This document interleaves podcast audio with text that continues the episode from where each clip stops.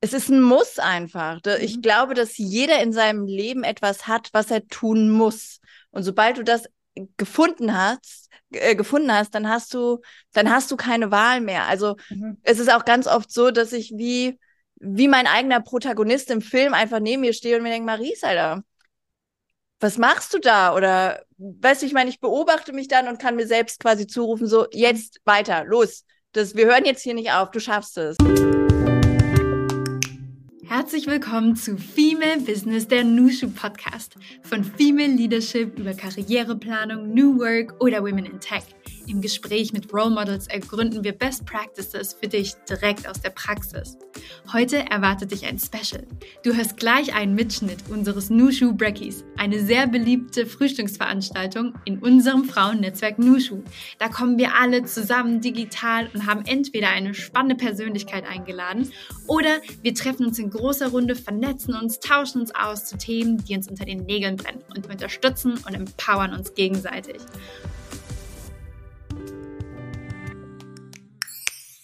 Guten Morgen, liebe Nushus. Wie schön, dass wir auch heute gemeinsam in den Freitag starten. Für all diejenigen, die mich vielleicht noch nicht kennen, mein Name ist Melli. Herzlich willkommen im Nushu-Versum. Und wir haben heute mal wieder was ganz Spannendes mit euch vor. Wir haben nämlich eine Künstlerin zu Gast, die wir, zumindest hier die Nushu Crew, schon eine ganze Weile immer wieder bei Instagram spottet und verfolgt und wir lieben ihren Content und ich hoffe, ihr genauso und äh, sie bringt so viel ins Wirbeln und das ist ein Grund, ein Anlass, sich heute mal intensiver mit ihr auszutauschen. Ihr Lieben da draußen, weil wir heute auch so ein bisschen über das Thema Provokation Provokation sprechen wollen, lasst uns mal im Chat wissen, ob ihr Provokation auch äh, im Job immer mal wieder bewusst als Stilmittel einsetzt. Das wird mich wirklich interessieren. Äh, das ist schon mal also ein kleiner Test, auch wie das hier läuft. In die F&A-Funktion könnt ihr nämlich die Fragen stellen, die ihr so habt, hier bei Zoom.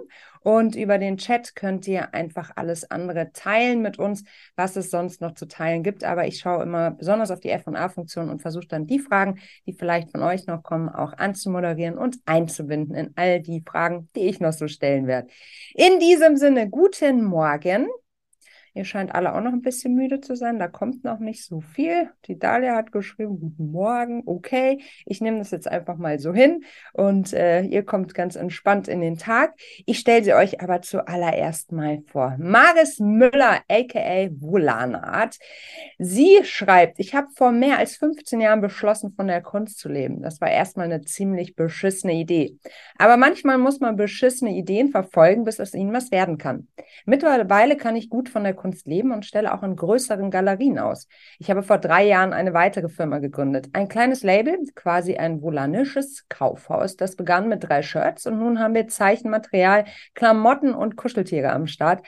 Alles rund um die Brand. Und nebenbei unterhält sie auch ihre mehr als 120.000 FollowerInnen bei Instagram. Und ich freue mich total, dass sie da ist. Maris Müller, die natürlich auch einen Künstlerinnenname hat. Und was es damit auf sich hat, das fragen wir sie selbst. Herzlich willkommen auf der Nushu Stage. Da ist sie. Hallo. Guten Morgen. Hallo, guten Morgen. Wie geht es dir? Wo erwischen wir dich? Sieht toll aus bei dir. Ja, gut geht's mir. Wir sitzen in meinem Studio.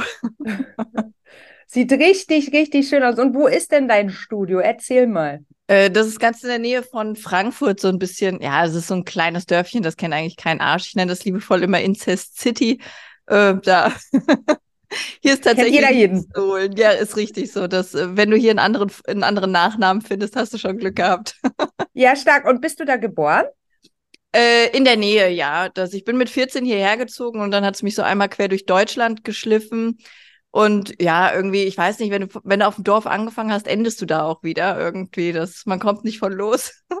Da hast du recht, hat ja auch so viele Vorteile, frische Luft, irgendwie Natur. Ähm, aber wenn du dann auch noch die Anbindung an die Großstadt hast mit Frankfurt, was für dich wahrscheinlich auch total wichtig ist, ne, mit den Galerien und so weiter und so fort, dann klingt das eigentlich ganz optimal, oder? Ja, ich habe den Vorteil, ich arbeite ja zu 90 Prozent online und äh, in Frankfurt tatsächlich habe ich noch nie ausgestellt. Nee? Eher, nee, in München, Berlin, Hamburg, alles Mögliche, aber in Frankfurt hat, sich noch keiner für interessiert.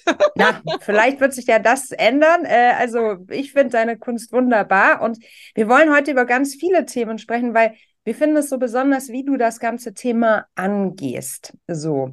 Und äh, wir werden dazu ja auch noch eine Podcast-Folge veröffentlichen für all diejenigen, die jetzt gerade nicht dabei sein können live. Ähm, deshalb starte ich aber, bevor wir in die Tiefe gehen, nochmal mit einer ganz wichtigen Frage, die immer in unserem Podcast vorkommt. Wie trinkst du deinen Kaffee und hast du gerade einen vor dir? Ich trinke keinen Kaffee. Gar nicht. Äh, nein, ich, wow. äh, ich, bin dann wie ein Flummi. Ich kann das überhaupt nicht leiden. Also das wirklich, ich bin dann richtig nervös. Äh, ich trinke so, so irgend so eine Mate-Limo morgens. Ah, das kannst das, du ab. Okay, das wird mich zum Flummi machen. Das nee, das, ich kann das auch bis maximal 15 Uhr, ansonsten bin ich wie ein Kleinkind so die halbe Nacht wach. Okay, verstehe. Viel Energie brauchst du ja auch, weil du äh, machst ja auch ganz schön viel. Ähm, aber ich würde zuallererst gerne nochmal auf das Thema Künstlername eingehen. Ich finde es total toll, so einen Künstlerinnennamen zu haben. Aber ich stelle mir so die Frage, wie kommt man überhaupt zu, zu einem Künstlerinnennamen? Wie bist du da hingekommen? Und womit identifizierst du dich jetzt mehr? Also womit sprechen wir dich am besten an? Ähm, also, boah, wie ich da drauf gekommen bin, das ist, ist eine sehr unromantische Geschichte. Ich hatte, ähm, nachdem ich meinen Job gekündigt habe, habe ich beschlossen, ich sollte vielleicht Kunst studieren. Das hat sich als dumme Idee rausgestellt. Ich habe das nach sechs Wochen wieder abgebrochen. Aber innerhalb dieser sechs Wochen ähm, hat ein Professor gesagt, wir sollen uns bitte einen Künstlernamen suchen. Und ich fand die Idee so bescheuert, dass ich bei Wikipedia auf Zufallsartikel geklickt habe. Das erste, was rauskam, war Stalin und ich dachte, Stalin Art ist irgendwie, weiß ich nicht, vorbelastet. ist ein scheiß Vibe, der damit schwingt. Und das zweite war Volane und das ist ein Fluss in Frankreich. Und ich dachte, jo, Bruder, das, äh, meine Uroma ist Französin gewesen.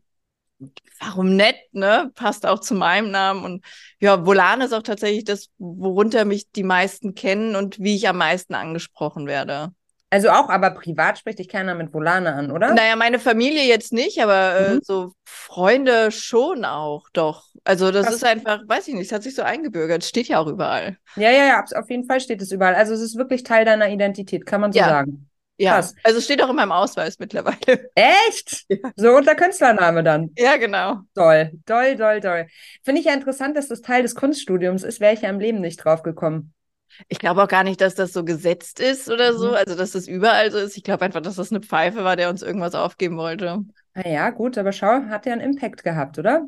Ja, äh, behalten habe ich den nur, weil ich versehentlich auf Tumblr nicht berühmt, aber ich hatte auf einmal Reichweite. Ich habe das gar nicht mitgekriegt. Wir sollten uns einen Blog machen, den habe ich dann halt Volane genannt. Und auf einmal hatte der 90.000 Follower und ich dachte immer, das wären Spam-Mails, die kommen, wenn da stand, oh, du hast 1000 Follower mehr, du hast 500 Follower mehr. Ich habe da einen Fick drauf gegeben, ich habe das überhaupt nicht registriert, bis Tumblr Berlin irgendwann bei mir, äh, bei mir angerufen hat und gesagt hat, yo, äh, Volane, willst du mal nach Berlin kommen? Ich so, nein, Alter, will ich nicht. Und dann war Volane gesetzt, weil du konntest dich nicht mehr umnennen, sozusagen, oder? Ja, genau, dann hatte ich ja schon ah. Reichweite mit dem Namen, dann habe ich es halt gelassen. Ja, jetzt ist doch alles im wahrsten Sinne des Wortes im Fluss, wa? Richtig. Sehr schön. Jetzt wissen wir, wofür Volane steht. Und aus der Volane hat sich jetzt sozusagen noch eine eigene Disziplin entwickelt, der Volanismus. Was genau verbirgt sich hinter dem Volanismus? Das, äh, das in kurzen Worten zu erklären, da tue ich mich immer sehr schwer. Ähm, es ist eine Liebe zum alltäglichen Ekel. Das, was die Dinge, die nicht gesehen werden sollen, sichtbar zu machen und zu zeigen, wie hübsch die eigentlich sind. Und da ist mhm. ganz egal, ob das jetzt, äh, keine Ahnung, ein ausgedrückter Kippenstummel ist oder Periode oder äh, auch sich, sich von vielen Hässlichkeiten nicht beeindrucken zu lassen. Also ich zum Beispiel, ich höre ja sehr oft, dass ich eine keine Ahnung, ich bin eine billige Schlampe, eine linksgrün versiffte Fotze, was Internet halt, ne? Und solche Wörter nimmt sich der Volanismus und macht was Hübsches draus. Das ist das, was ich so bewundernswert finde. Ähm, aber zu diesem Umgang mit diesen ganzen unsäglichen Kommentaren kommen wir sicher gleich nochmal. Ich würde gerne nochmal so eine, ähm, einen Schritt davor beginnen. Du hast dich ja selbstständig gemacht. In einem Video von dir habe ich gesagt, äh, gesehen, dass du gesagt hast, ja, 10 können auch 12, 14, 15 Jahre sein. In der ja. Intro, genau, haben wir gelesen, vor ungefähr 15 Jahren hast du beschlossen, du willst jetzt Künstlerin werden. Davor warst du Schulsekretärin. Also hast doch äh, was völlig anderes gemacht. Ähm, kannst du uns mal so ein bisschen mitnehmen auf die, auf die Reise? Die ist auch super unromantisch. Ich war, also ich war Schulsekretärin, ich war echt eine Beschil also Sekretärinnen sind ultra wichtig. Ich finde Voll. das als krass wichtigen Job und äh, ohne meine Mitarbeiter, die mir da so assistieren würden, ich wäre ich wäre aufgeschmissen. Ich wäre schon lange gestorben. Und aber ich war eine Scheißsekretärin. Also Inwiefern? Vom, ich habe das nicht gern gemacht. Wenn du einen Mhm. Job nicht gerne machst, kannst du unmöglich gut darin sein. Ja. Das, also ich war halt einfach unglücklich und kacke und irgendwann stand ich auf einer Hausparty und dann meinte ein Junge, der dafür berühmt war, Penisbilder zu verschicken, zu mir, ey, Maries, wenn du übers Malen redest, siehst du voll glücklich aus. Mach das doch beruflich. Und ich dachte mir, Basti, Alter, ja. Hab am nächsten Tag meinen Job gekündigt und habe mich selbstständig gemacht. Krass. Ja, es war Aber- eine dumme Entscheidung, aber dumme Entscheidungen sind manchmal ganz gut. Aber eine dumme Entscheidung, die sich im Nachgang ja als völlig richtig rausgestellt hat, oder? Absolut, ja. Mhm. Mhm. Aber wieso hatte der Basti so einen Einfluss? Keine Ahnung. Das, der hat einfach einen Nerv getroffen. Also abgesehen davon, jemand, der seine, seinen Ruf mit erfolgreichen Dickpics äh, gestaltet, der weiß wohl mehr über Online-Marketing, als mir lieb ist. Maybe. Mhm. Nee, keine Ahnung, der hat einfach einen Nerv getroffen. Das war Mhm. einfach so, und das, ich habe ja auch schon immer gerne ein bisschen rumgepinselt und sowas. Mhm. Und es war einfach, ich war so unglücklich. Also ich war einfach so frustriert von allem. Dann dachte ich, ja, Alter, warum nicht? Schlimmer wird's nicht. Mhm. Mhm. Mhm. Okay, schlimmer wird's nicht. Du kündigst deinen Job, startest dann und sagst, du willst jetzt Künstlerin werden. Ja. So. Wie fängt man dann an? Was Ähm, hattest du denn schon? ich bin- also, hm? Ich bin kein gutes Beispiel für sowas. Mhm. Also man kann das bestimmt sehr strukturiert machen und auch so, dass man da in keine Löcher fällt oder so. Ich habe tatsächlich einfach gekündigt, weil ich wusste, wenn ich in dem Job bleibe und mir das parallel aufbaue, dann werde ich es niemals durchziehen. Das so bin ich einfach. Ich bin, ich, äh, das ist nicht klug, was ich da mache. Das möchte ich dazu sagen, aber ich kann das nicht anders. Ich kann Dinge nur sehr ganzheitlich. Ich kann das entweder oder. Also habe ich gekündigt und habe mir dann, ich hatte tausend Aushilfsjobs, tausend dämliche Arbeiten, die ich gemacht habe. Und ich habe den größten Müll gemalt, hauptsächlich, um halt meine Miete irgendwie reinzukriegen oder äh, Versicherung, Geld für Essen, diese, diese Marginalien, die man halt so im Monat hat. Und es hat auch sehr, sehr lange gedauert, bis ich ähm, sorglos davon leben oder bis, äh, bis mir wenige Dinge Sorge bereiten mussten. Das, bis ich da war, hat es eine Weile gedauert. Mhm. Mhm. Das muss man wollen. Also das, äh, da ich stand ganz oft vor dem Punkt, dass ich gesagt habe, boah, sicher, es ist nicht ein bisschen dumm gewesen jetzt, vielleicht machst du was anderes. Aber ich kann gar nichts anderes. Also das ist, glaube ich, mein größter Vorteil. Ich kann gar nichts anderes.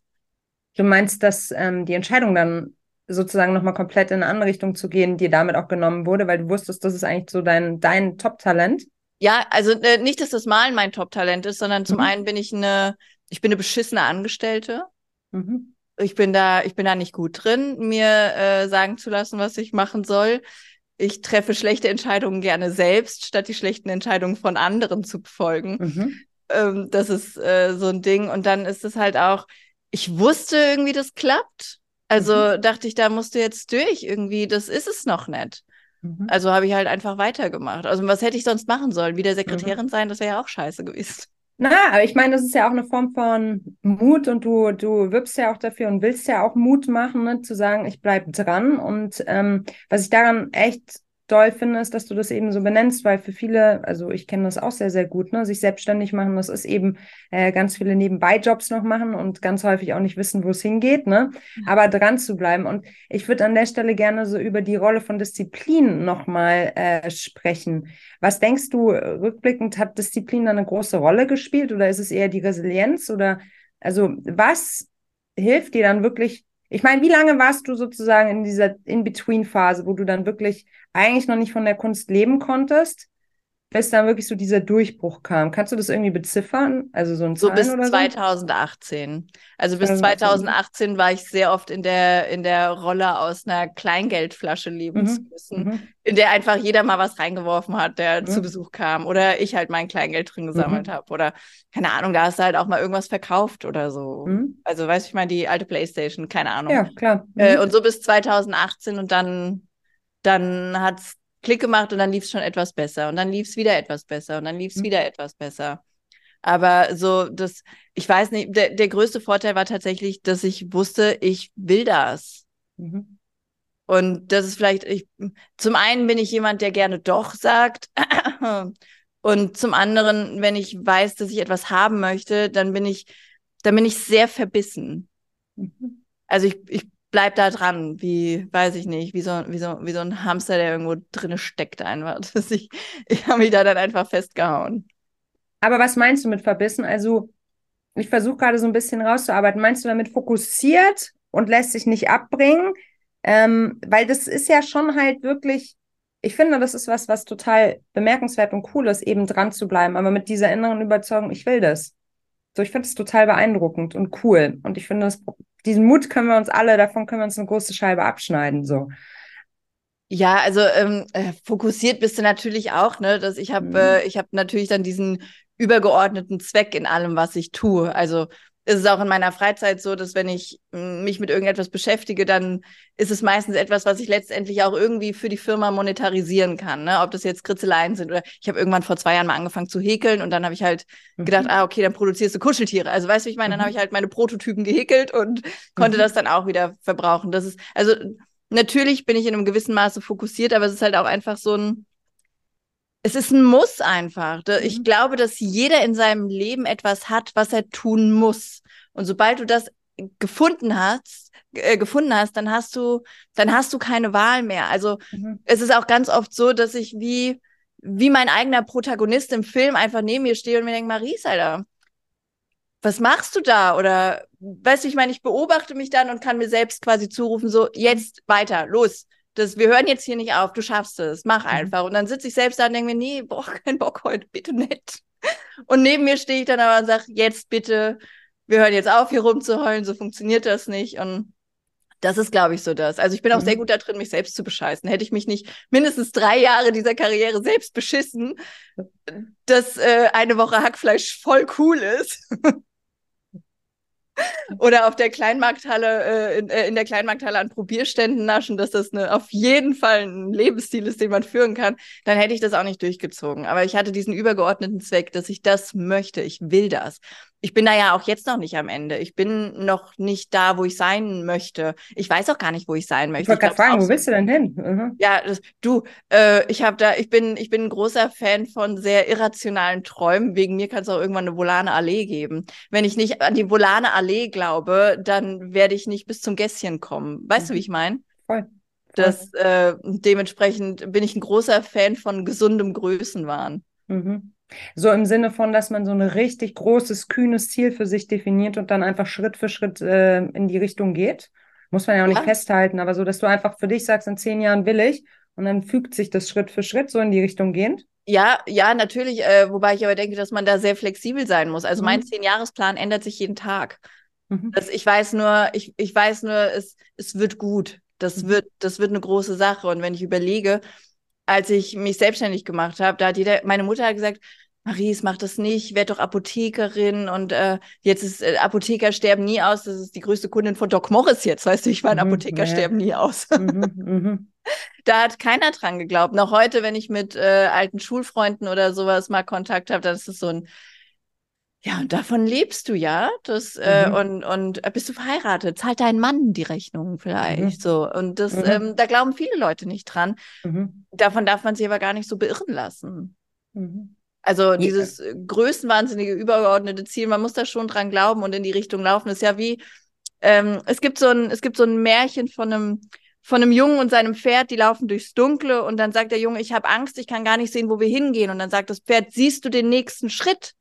Und dann sagt der Junge, ja. Und dann sagt das Pferd, dann geh den. Mhm. Und so funktioniert das. Ich weiß nicht, wo das hinführt, aber es wird gut, es wird groß, ich komme an und ich sehe einfach immer den nächsten Schritt. Mhm. Also eigentlich neben dem gesunden Größenwahn auch so dieses echte Vertrauen so in, in und Optimismus, also so ein optimistisches Vertrauen, vielleicht kann man das so sagen. Ja, natürlich. Ja. Ja, das sagst du so einfach. Aber ich meine, es gibt ja auch viele Gründe, warum man vielleicht nicht so optimistisch in die Welt schaut. Oder vielleicht sagt, hm, mir mangelt es da eher am Selbstvertrauen oder ich bin nicht so sicher, wie selbstwirksam ich bin. Ne? Also es sind ja auch alles so Gerade so ja, aber du bist doch da. Du hast doch die Kontrolle über dich.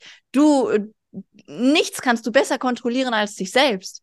Du, mhm. du hast doch, du kannst komplett bestimmen, wie weit du gehst, wann du aufhörst, wie, wie weit du dich tragen kannst, wie weit du dich tragen möchtest. Das ist ja alles etwas, was, was komplett in deiner Macht liegt.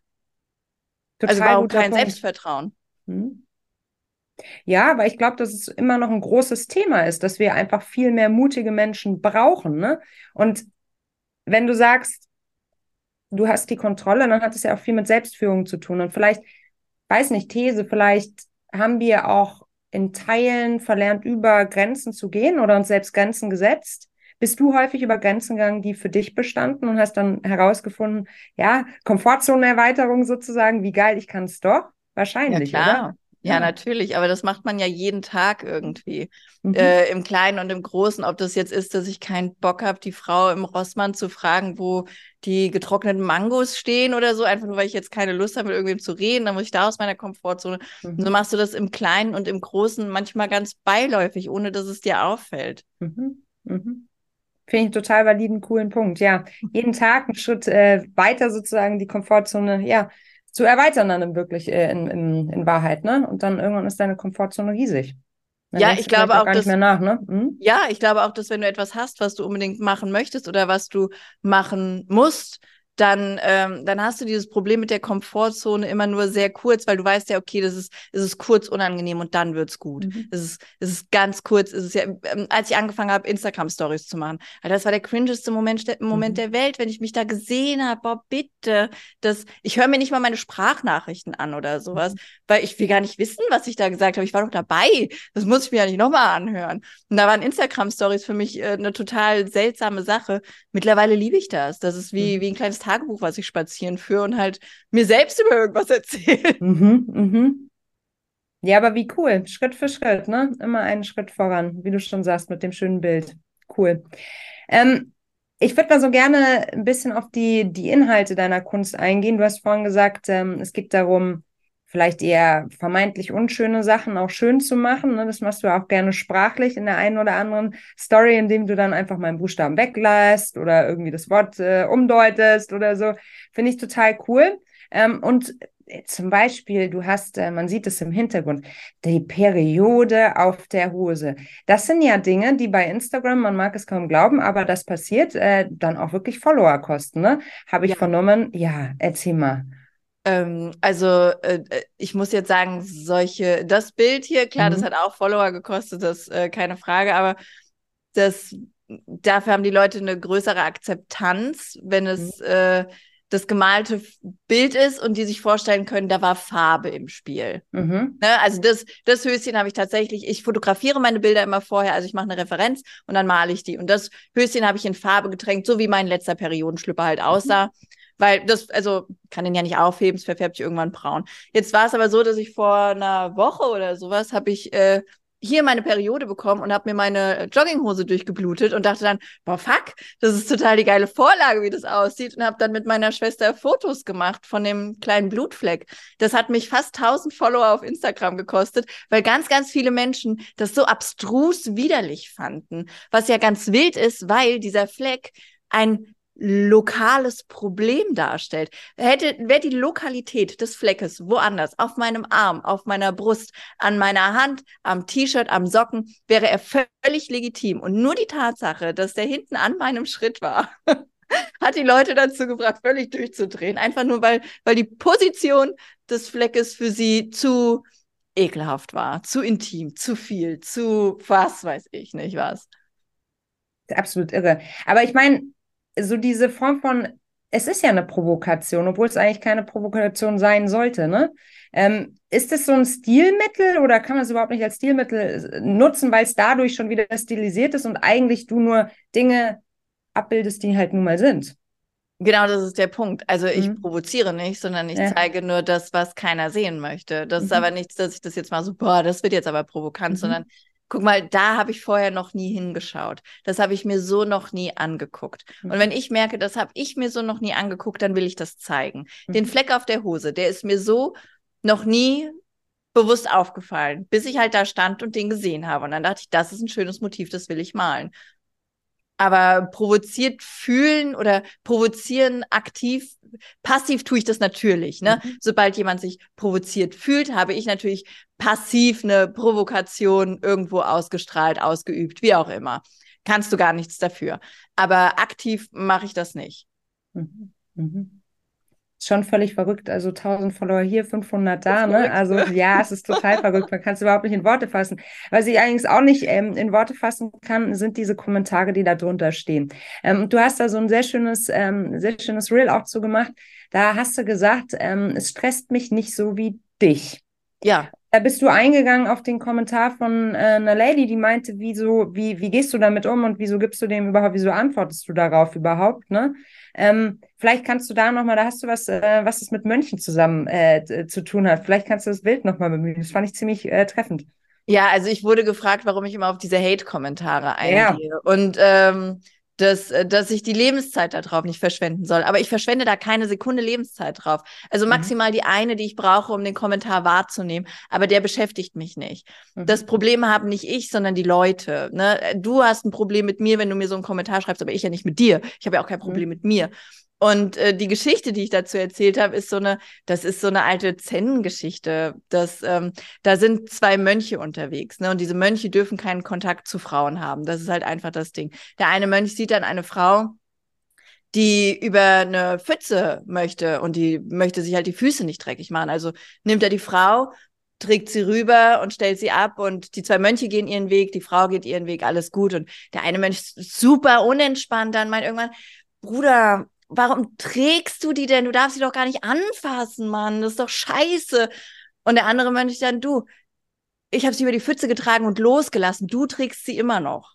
Und genau das ist das Problem. Die Leute, die, die tragen das mit sich rum, die nehmen das mit, die nehmen das wahr, die nehmen das auf, die verinnerlichen sich das, die, die haben diese Kommentare einfach mit sich dann, sobald sie das gelesen haben. Und mich stören die nicht, weil das sind völlig fremde Menschen. Es ist mir egal. Ich nehme die, ich mache etwas Gutes draus für mich positiv, für die Reichweite, für andere Kurzweil. Für manche ist es auch lehrreich, weil die dann sehen, man muss sich das nicht zu Herzen nehmen, man kann das mit Humor nehmen. Oder äh, guck mal, die kriegt auch solche Kommentare oder so, gerade wenn es um Kunst geht, das ist hässlich oder das ist zu teuer oder oder oder. Jeder, jeder Selbstständige, jeder Künstler, jeder jeder, der irgendeine Dienstleistung verkauft, hat es bestimmt schon mal gehört, du bist zu teuer, das macht, äh, das, das macht meine Schwester billiger oder sowas. Mhm. Und die Tatsache, dass man sieht, dass viele damit konfrontiert sind und dass es verschiedene Wege gibt, damit umzugehen, finde ich für viele sehr heilsam und kriege auch mhm. das Feedback, dass das für viele sehr heilsam ist. Und dann für andere ist es halt einfach nur lustig. Und ist doch schön. Mhm. Für mich bedeutet es Reichweite. Ich kann, ich kann Menschen mit etwas helfen. Ich habe nur Positives. ich finde das, ich das wirklich gigantisch beeindruckend, dass du da so diese Distanzierung hinkriegst, ne, die das nicht zu Herzen nimmt, nimmst. Also das, das finde ich schon wirklich bemerkenswert. So. Ja, aber es ist ja auch, es ist ja niemand Wichtiges, der schreibt. Naja, hast du ja völlig recht, aber trotzdem geht dir dann der Brainfuck irgendwie los, dass man sich denkt, oh mein Gott, was ja, aber warum? Person? Du musst dich ja, ja fragen, warum? Das ist ja wie, als würdest du hm? von einem Dreijährigen, äh, guck mal, nehmen wir mal an, du bist auf dem Spielplatz und ein hm. Dreijähriger gibt dir ein Rezept für Matschkuchen. Du wirst zu Hause nicht enttäuscht sein, wenn der Matschkuchen nicht gelingt. Du würdest dir das Rezept gar nicht holen. Du nimmst dir aber zu Herzen, wenn irgendein Silkebärt da sitzt und dir sagt, dass deine Frisur heute scheiße aussieht.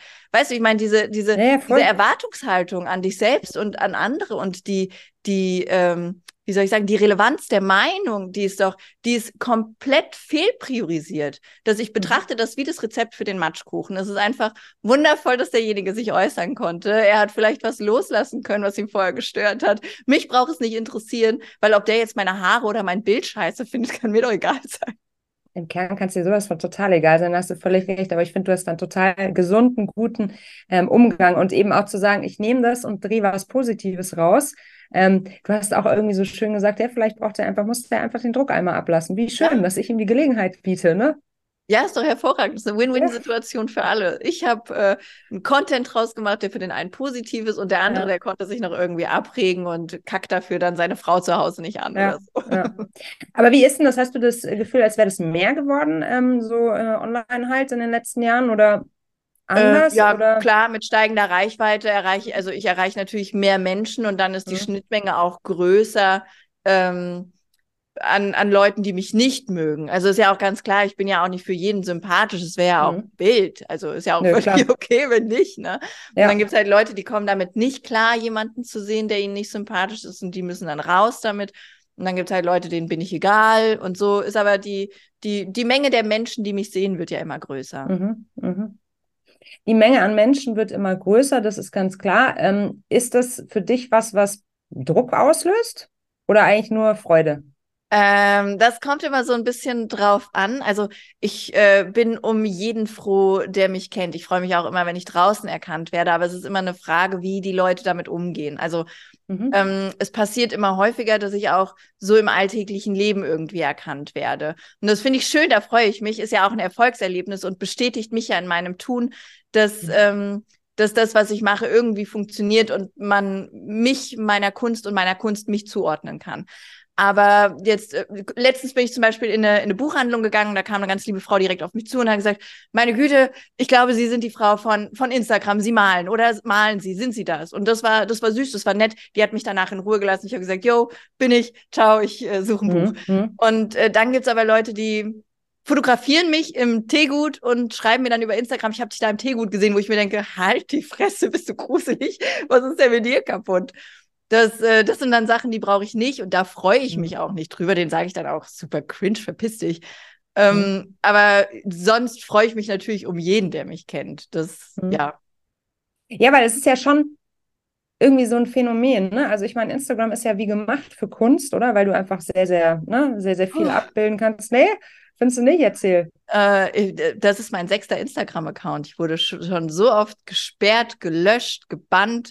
Weil äh, zu doll oder was? Und weil Instagram entschieden hat, ist nicht mit äh, Periodenunterwäsche sozusagen? Ja. Oder? Huh. ja, also ich male ja auch ab und zu Vulven und äh, die sind von der, also von den AGBs her ist es erlaubt. Es ist gemalte Nacktheit, es ist Kunst, es ist mhm. keine Pornografie.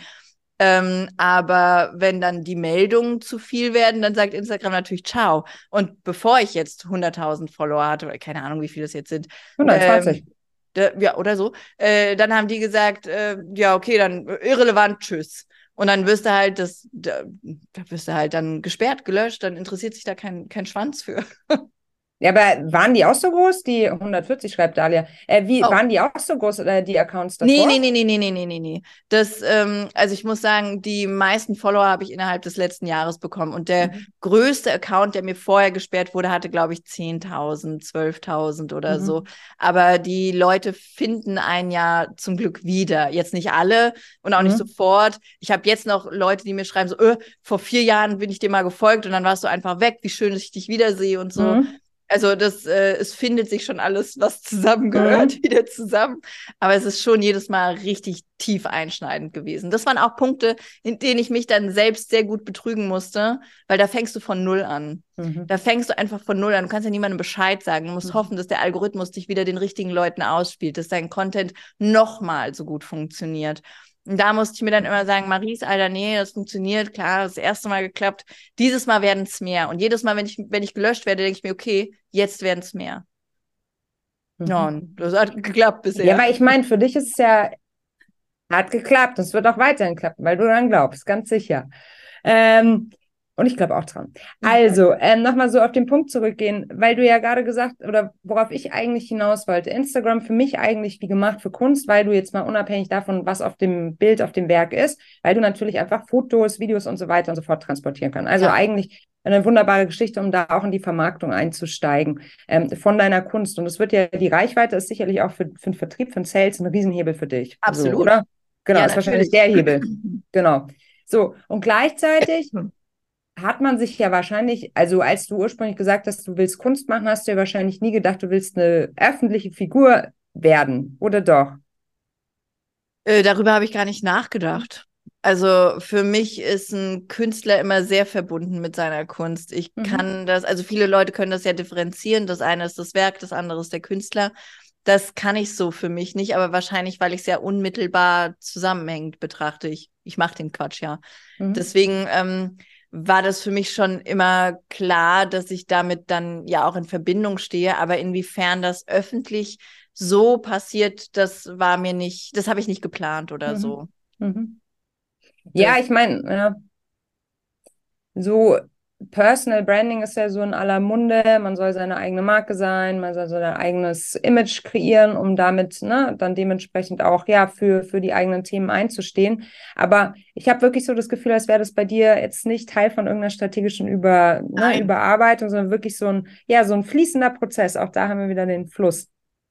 Ja, äh, das ist ja aber auch ganz natürlich, wie gesagt, weil ich ja in Verbindung mit meiner Kunst stehe. Ne? Mhm. Das, also ich halte TikTok, Instagram, ähm, YouTube, die ganzen Social Medien, die man nutzen kann, halte ich für unfassbar mächtig. Ich glaube, mhm. das ist ein so unterschätztes Tool, auch wenn es jetzt schon viele Firmen benutzen, glaube ich, dass, äh, dass es trotzdem noch super unterschätzt ist, gerade von, von dieser Kunstbranche und jungen Künstlern und sowas. Das, ähm, also, das ist super wichtig. Und bei mir ist es ja, ich zeige ja, was ich male. Ne? Wen soll ich sonst da vorstellen? Ich glaube, dass es immer so eine, so eine gewisse persönliche Note braucht bei vielen Dingen, um einem anderen, um, um für andere greifbar zu machen, was es bedeutet. Also, wenn ich nur den Periodenschlüpfer da zeige, dann ist das ein Periodenschlüpfer.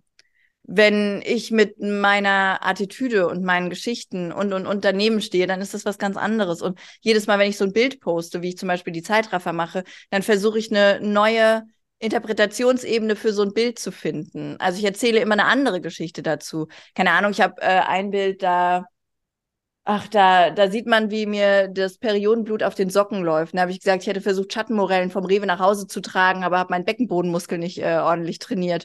Und solche Dinge. Wie also, kommst das, du da drauf? Ey, keine Ahnung, ich bin ein bisschen dumm oder so. Ich, ich glaube nicht. Das ist ja echt irre. Und äh, da versuche ich immer neue Interpretationsebenen zu schaffen. Das mhm. geht ja aber nur, weil ich dahinter stehe, mhm. weil ich das bin, weil ich das auch so verkörpere. Es gibt garantiert viele Marken, denen bedarf es nicht an so viel äh, Personality oder an so viel Person überhaupt im, mhm. im, äh, in, in der Strategie, nenne ich es jetzt einfach mal. Aber in meinem Fall tut es das, weil es was ganz Intimes und Privates ist, diese Kunst, also dieses, diese Malerei und sowas. Das ist ja ich nehme die Leute ja mit jeder Interpretation quasi in irgendeine Form von Alltag mit. Mhm. Also so fingiert und ausgedacht das dann sein mag, wie jetzt mit den Schattenmorellen. Natürlich stecke ich mir keine Schattenmorellen rein. Ich nehme eine Tüte. Aber du zeigst Aber, halt mit jedem Bild extrem viel von dir. Ne? Das finde ich immer so das äh, Bedeutsame an der Kunst. Das finde ich, ich glaube, das ist so ein wahnsinnig ähm, intimer Prozess, wenn man dann auch so ein Werk einmal präsentiert, weil das ist ja wirklich ein großer Teil deiner Gedankenwelt, die du da mit uns teilst. Ja, wobei ich das auch gar nicht so intim betrachte. Also die mhm. Leute finden das sehr intim. Ich finde, weiß ich nicht, für mich ist daran nichts Intimes per se. Ich finde das nicht schlimm, das zu zeigen. Ich finde das Nö. nicht tragisch. Andere nicht. aber schon. Mhm. Das, ähm, also wie, wie jetzt das zum Beispiel mit, den, mit, dem, mit der Jogginghose und dem Periodenfleck, das ist für andere ein super intimer, peinlicher Moment, wo ich mir denke, warum? Mhm. Ist doch gar nicht schlimm. Also, wie oft ich schon irgendwo gesessen habe mir dachte, fick, jetzt ist es durchgeblutet. Scheiße, jetzt ist rum. Wenn, wenn, wenn das so schambehaftet sein muss, äh, alles Alltägliche und alltäglich ist etwas so allumfassendes, was uns den ganzen Tag umgibt und so viele alltägliche Dinge sind hässlich, verpönt, traurig, eklig, schlimm, widerwärtig, äh, schambehaftet. Warum? Es ist doch Alltag. Es ist einfach Alltag von, von, von dem Spuckefaden, den man zieht, bis zum Periodenblut, das fließt, äh, die runtergefallene Nudel, bei der du denkst so, ah, fünf Sekunden sind auch noch okay oder oh, jetzt, hm, na gut, das kannst du auch noch essen oder so. Warum, warum ist sowas so schlimm? Das ist ja eigentlich eine ganz, eine ganz schöne Sache und deswegen möchte ich diesen intimen Charakter bei den Dingen nehmen nur weil ich meinen Periodenschlüpfer zeige oder man auf einem Bild meine Vulva sieht, ist man nicht in meinem Privatleben. Ne? Das also du, du, du kannst ein Loch in das Bild schneiden und ein bisschen ölen, um reinzudringen, aber du bist ja da nicht in mir. Es ist ja nur ein Bild davon. Ich gebe dir also lediglich eine Impression von Intimität, damit du ein bisschen desensibilisierst, desensibilisiert wirst für alles, was um dich rum passiert. Also verstehst du ungefähr, was ich meine? Ich verstehe ganz genau, was du meinst. Mir ging es aber eher so um diesen, es ging mir jetzt gar nicht um das Motiv, sondern es ging mir um diesen Moment des Release. Also ich glaube, das gilt allgemein für Kunst. Weil wenn du was aus dir selbst kreierst, selbst schöpfst, dann ist das, finde ich, einfach was Intimes. Also ich kann mir vorstellen, wenn du das erste Mal mit einem Werk live gehst, so, und du kriegst das erste Mal so das Feedback, du zeigst, also ich habe irgendwie so das Gefühl, das ist voll doll, was man dann so sehen kann. Ja, also ich glaube aber, dass das für andere monumentaler ist als für mich, weil ich bin mhm. ja von vornherein dabei und dazu ist es mir zu egal, wie es andere mhm. finden. Mhm. Also äh, ich warte nicht auf positive Reaktion, sondern ich zeige das Bild und irgendwem wird es gefallen und ganz vielen bestimmt auch nicht. Mhm. Aber ich muss dann damit zufrieden sein und glücklich sein. Und das bin ich ja schon im Prozess der Idee, mhm. im Prozess des Schaffens. Wenn ich es dann fertig gemacht habe, ich stehe dann davor und denke, boah, oh, cool geworden oder ja, nee, schmeißt du weg halt, ne?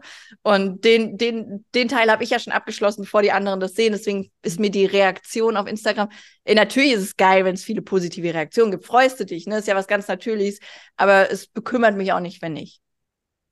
Phänomenal, da können wir uns alle, also ich mir zumindest eine ganz schöne Scheibe abschneiden. Richtig, richtig cool, dieser Umgang. Du, wir haben hier schon so einige Fragen. Ich würde die jetzt mal ähm, schon mal so ein bisschen einspielen mit Blick auf die Uhr. Bist du ready?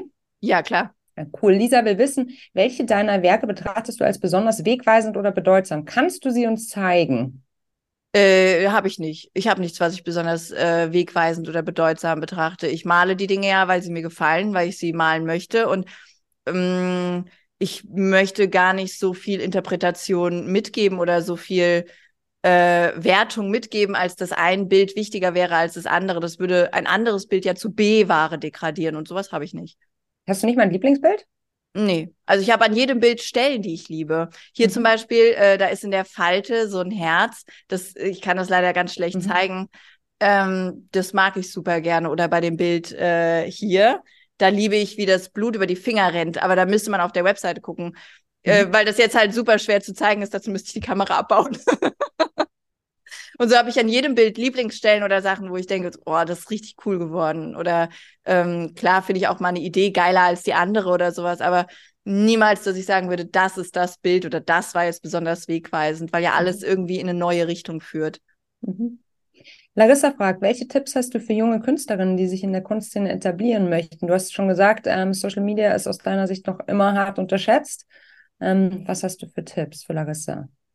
Hör auf, schöne Dinge zu malen. Also mal interessante mhm. Sachen, nicht schöne Dinge. Das, äh, jeder hat schon dreimal gesehen, wie toll irgendeine Blume gemalt wurde. Jeder hat schon zehnmal gesehen, wie toll irgendein ähm, gut trainierter Frauenkörper sich in der Ecke regelt oder sowas. Mal gibt der Sache einen eigenen Blick es muss ja nicht eklig sein, also eklig wie bei mir oder sowas, sondern gib der Sache deinen eigenen Point of View, statt einfach nur gefallen zu wollen. Die meisten jungen Künstler wollen einfach nur gefallen, um gut verkaufen zu können.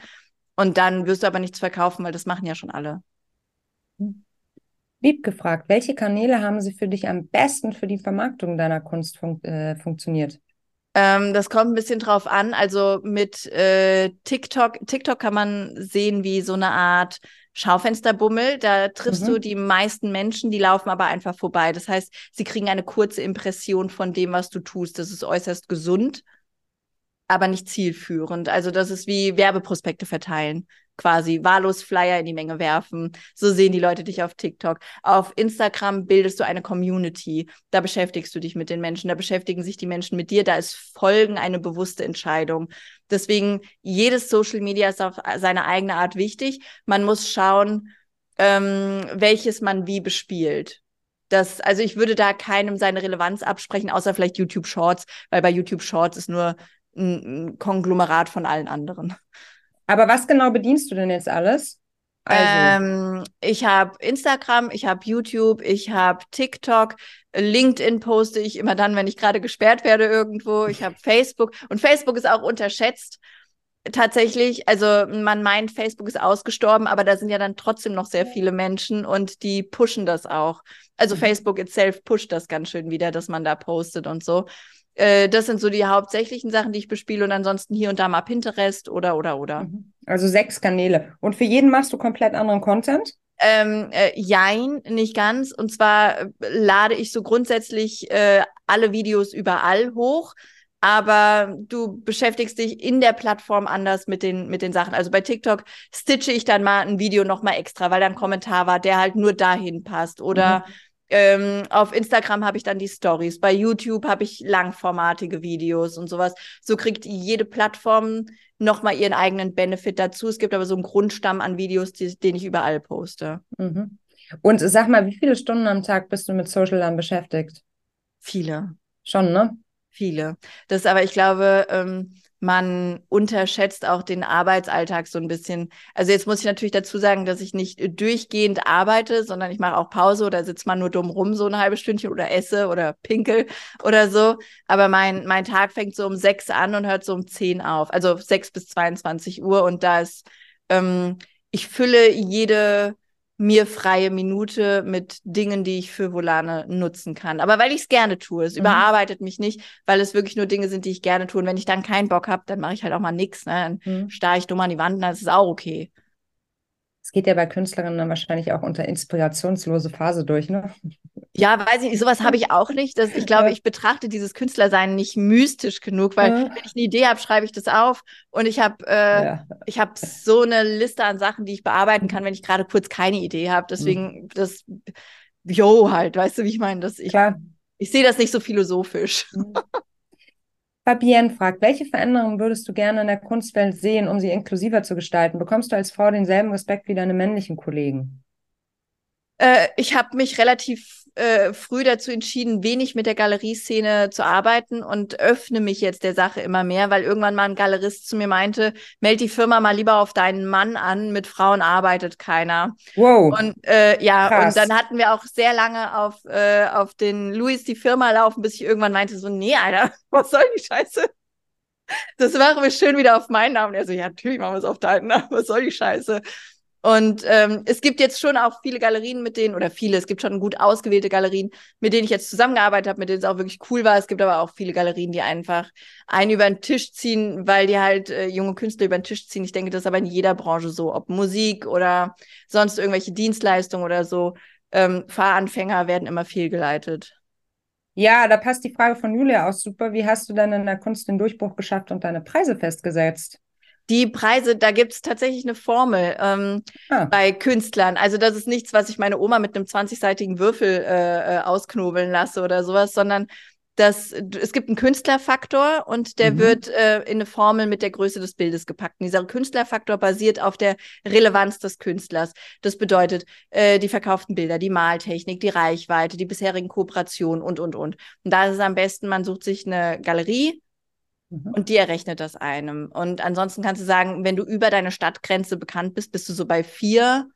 Und ich rechne mit einem Künstlerfaktor zwischen 23 und 27, je nachdem, wo ich, äh, wo es geht. Also wenn ich mit einer Galerie arbeite, rechne ich mit 27. Wenn ich online verkaufe, rechne ich mit 23. Das wusste ich nicht, dass es da eine. Ich habe echt gedacht. Das wissen das die wenigsten. So... Das nee, will jetzt nicht bei einem Kunststudium erzählen, die dir das, die Idee. Woher weißt du das? Bist du dann irgendwie, aber irgendjemand hat es dir da mal erzählt. Ja, genau, eine Galerie. Eine Galerie hat es dir ja. erzählt. Richtig, da meinte die Galeristin dann so, äh, ja, äh, wie liegt dein Künstlerfaktor? Und ich so, wer? Bitte was? Die so, okay, ich rechne dir das mal aus. Also geht es für dich jetzt sozusagen in deiner, äh, ja, also in, in, deiner betriebswirtschaftlichen Aufstellung darum, eigentlich den Künstlerfaktor immer weiter nach oben zu drehen, oder? Ähm, ja, auch nicht unbedingt. Ähm, also ja, schon, aber mit dem hochgedrehten Künstlerfaktor brauchst du natürlich auch immer einen neuen Kundenkreis, ne? Mhm. Also vor zwei Jahren habe ich mehr Bilder billiger verkauft, also günstiger, mhm. billig ist immer blöd. Und äh, jetzt verkaufe ich weniger Bilder hochpreisig. Und da ist natürlich die Frage, was du möchtest. Möchtest du Masse oder möchtest du Summe? Und das ist, äh, das ist halt so eine, das ist ein schmaler Grad, den man gehen muss. Nehmen wir mal an, ich würde meine Bilder jetzt alle auf den Künstlerfaktor 27 setzen. Mhm. Dann würden bei mir die Umsätze natürlich auch einbrechen, mhm. weil ich ja auch den passenden Kundenkreis dazu brauche. Also mhm. ist das etwas, was man sehr sorgfältig äh, gestalten muss und planen muss dann mhm. auch. Weil mit einem hohen Künstlerfaktor kannst du eigentlich nicht mehr, naja gut, du könntest immer noch eine günstigere Linie haben. Nee, äh, kannst du nicht mehr. Wie? Die werden dann nur kleiner, ne? Naja, ähm, ja, das ist ja dann keine günstigere. Linie. Das, du musst dir ja überlegen, bei einem Bild äh, 30 mal 40 zahlst du ja dann immer noch 1700 Euro. Mhm. Da, puh, das muss derjenige ja dann auch wollen, weil es ja dann auch nur so ein Bild, was er da hängen hat, ne? Mhm. Und eine günstigere Linie fahren, das halte ich für Unsinn, weil damit diskreditierst du ja die Linie. Mhm. Du stellst ja deine Bilder unter den Scheffel. Du hast billige Bilder gemalt und das ist etwas, das wird mir nie passieren. Was ich gemacht habe, ist dieses Label zu gründen. Das liegt aber daran, dass ich, äh, ich bin halt so eine Monetarisierungsschlampe, so kann man es kann man's ruhig sagen. Wenn ich etwas mache, dann versuche ich den größtmöglichsten Nutzen daraus zu ziehen. Und die Motive kann ich ja nur einmal verkaufen, weil es Unikate sind. Also fertige ich natürlich andere Dinge damit an, wie Kunstdrucke oder sowas. Die wandle ich dann leicht ab, kann die äh, günstig quasi mhm. für, für jedermann verkaufen und sie sind deswegen nicht weniger besonders. Mhm. Super interessant. Und Wiebke will dann noch genauer wissen, in welcher Rechtsform hast du dich als Künstlerin äh, gestartet, als du dich selbstständig gemacht hast? Was sollte man auf keinen Fall machen? Was man auf keinen Fall machen soll, weiß ich gar nicht. Ich glaube, jede, jede falsche Entscheidung ist eine gute Entscheidung, um was draus zu lernen. Und da muss jeder so seine eigenen finden. Man sollte auch nie traurig sein, wenn man mal in die Scheiße gegriffen hat oder so. Das ist immer gut. Also, und wenn es nur gut ist, weil irgendwann einer ein Referat über dich schreiben muss und der was Lustiges zu erzählen hat, völlig egal. Eine falsche Entscheidung ist immer, ist immer gut zum Lernen gewesen. Mhm. Mhm. Äh, und die Rechtsform, die ich gewählt habe, war, hallo, Finanzamt, ich bin jetzt freischaffende Künstlerin. Ja, okay, gut. So hat das funktioniert. Das, als Künstler bist du Künstler. Und dann bist du auch in der Künstlersozialkasse, oder? Nee, da musst du dich okay. bewerben, aber die Künstlersozialkasse ist nochmal so ein Thema für sich. Das ist ein Pakt mit dem Teufel. Ich bin da nicht drin. Mhm. Also Wiebke, ab ins äh, Finanzamt da einmal anrufen und äh, KSK ganz genau prüfen, ob es für dich Sinn macht oder nicht. Mhm. Ja. Und Lydias Frage hat so richtig in sich. Wie hast du es geschafft, so sehr mit dir selbst im Reinen zu sein? Ähm, die Antwort wird einen überraschen, aber was mich sehr geschult hat, ist, äh, also mir war, ich, ich komme aus einer Familie mit drei Kindern und bin in den Ende 80ern, Anfang 90er geboren. Meine Mutter äh, galt als Schlampe, weil sie drei Kinder hatte. Das, äh, so kam ich schon in die Grundschule quasi die, die Tochter einer asozialen Schlampe. Nur wegen drei Kindern, ne? Und äh, deswegen hat mich das schon immer relativ wenig interessiert, was Leute über mich gedacht haben. Getroffen hat es mich aber trotzdem. Was ja. mich sehr geschult hat, waren Lavu Livestreams. Und zwar habe ich angefangen, meine Kunst live zu streamen. Und mich hat dann die Dating-App Lavu irgendwann angeschrieben und gesagt, yo, willst du das nicht bei uns machen? Da habe ich gesagt, okay, gut, ist mir egal. Mache ich das halt bei euch. Und da waren so viele Pissnelken. Alter Schwede, das war, das war eine halbe Schulung, wirklich. Das Wie alt warst so du da? Äh, das war 2018. Ah, das war 2018 dann. Mhm. Genau. Mhm. Und äh, da waren aber so viele Trolle und so viele Leute, die dir tatsächlich die wildesten, bösesten Dinge schreiben, dass ich damit so viel konfrontiert wurde, dass es gibt nichts, was ich nicht schon gelesen hätte, es gibt nichts, was mich da nicht schocken könnte, dass mich, mich juckt sowas einfach nicht mehr. Aber war das dann damals, oder, also ich meine, du bist völlig überrannt worden mit all dem, was man über dich drüber kippen kann und hast du dann irgendwann für dich entschieden, okay, schlimmer kann es nicht sein oder was? So und jetzt. Äh, nee, ich habe da meinen Spaß dran gefunden. Also ich denke immer. In der Phase? Äh, ja, du kannst viele Dinge oder also mein Papa hat mal zu mir gesagt, sei nie der Baum, sei immer das Gras. Und äh, das ist das Thema. Wenn du der Baum bist und kommt ein Wind, dann wirst du unweigerlich irgendwann umfallen. Du kannst dich da ganz lange entgegenstellen und irgendwann knickst du einfach um und bist weg. Bist du das Gras, würde dich jeder Wind zum Wiegen bringen, aber du gehst halt mit. Weißt du, wie ich meine? Und das ist eine Einstellung, die habe ich äh, so weit ich konnte verinnerlicht. Und wenn ich mit einer Situation nicht klarkomme, passe ich mich der Situation so weit an, dass die Situation lernt, mit mir klarzukommen. Und so war das auch bei diesen Lavu Livestreams. Ich hatte die ersten Male saß ich da und dachte mir, fuck, Alter, was ist denn hier los? Was machen die denn? Und Weil's irgendwann habe ich war irgendwann habe ich angefangen, mit den Leuten halt zu spielen. Ich habe mir da einen Spaß draus gemacht, wenn einer reinkam und gesagt hat, ich reiß dir den Kopf ab und scheiß dir in den Hals. Dann habe ich gefragt, in welchen Yogakurs er geht, weil der muss ja enorm sein, wenn er so eine Körperbeherrschung hat. Er müsste ja dann auf meinen Schultern stehen und das bei einem leblosen Körper.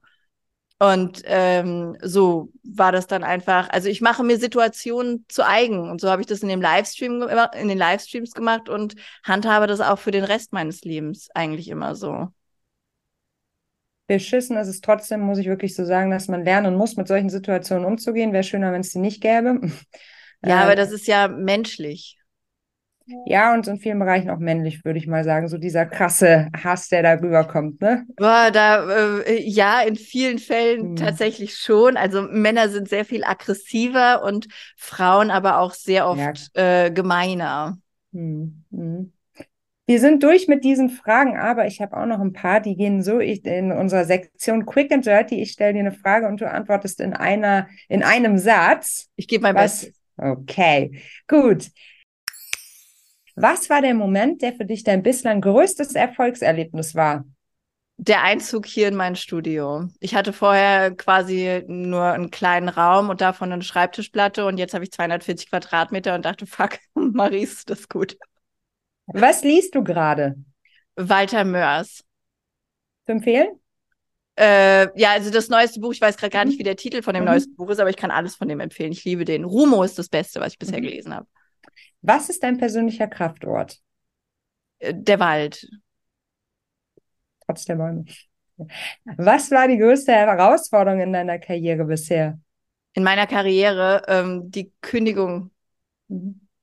Wer hat dich in deiner Karriere bisher am meisten unterstützt? Jeder. Welche Situation in deiner Karriere würdest du heute ganz anders angehen als damals? Keine, weil sonst wäre ich nicht hier. Was war dein größtes Learning in den letzten zwei Jahren? In den letzten zwei Jahren, boah, ähm, dass ich sehr vorsichtig mit dem sein soll, also mit den Leuten sein sollte, mit denen ich große Geschäfte mache. Ah, da würde ich jetzt gerne noch ein bisschen tiefer reingehen. Was genau meinst du damit? Ich hatte eine, ähm, eine Airbrush-Pistole entwickelt und hatte eine Firma gefunden, die die mit mir produzieren wollte. Und dann haben wir mündliche Absprachen getroffen. Also weil das wirklich sehr innovativ ist, was ich da entwickelt habe. Und ja, leider haben sich, hat sich nur eine Partei in die mündlichen Absprachen getroffen und das war nicht die Firma. Fuck. Naja. Okay. Danke fürs Teilen. Wenn du eine Sache auf der Welt sofort ändern könntest, welche wäre das? Waisenhäuser. Also sollen weg oder? Die sollen so wundervoll ausgestattet werden, wie es nur irgendwie geht. Mhm. Wie ist deine Definition von Feminismus und bist du Feministin? Ich bin gar nichts. Ich bin alles, was man in mir sehen möchte. Und meine Definition von Feminismus ist, dass ich möchte, dass es überflüssig wird. Danach kann nichts mehr kommen. Rolane, aka Maris, wie schön, dass du bei uns warst und mit uns diesen Morgen gestaltet hast. Du bist so ultra krass schlagfertig. Das ist so beeindruckend. Also ich folge dir von Herzen gern und ich denke, jetzt noch ein paar Menschen mehr. Vielen Dank, ähm, dass du ja das tust, was du tust. Danke dir. Nichts zu danken. War sehr schön. Danke. Das war es wieder von Female Business, der Nushu Podcast. Wenn du keine weitere Folge mehr verpassen willst und wieder spannende Insights bekommen willst, dann lass uns doch ein Abo da. Jeden Montag kommt eine neue spannende Folge heraus. Und wenn du uns eine 5-Sterne-Bewertung gibst, dann freuen wir uns so mehr. Bis dahin, wir freuen uns auf dich in der nächsten Folge.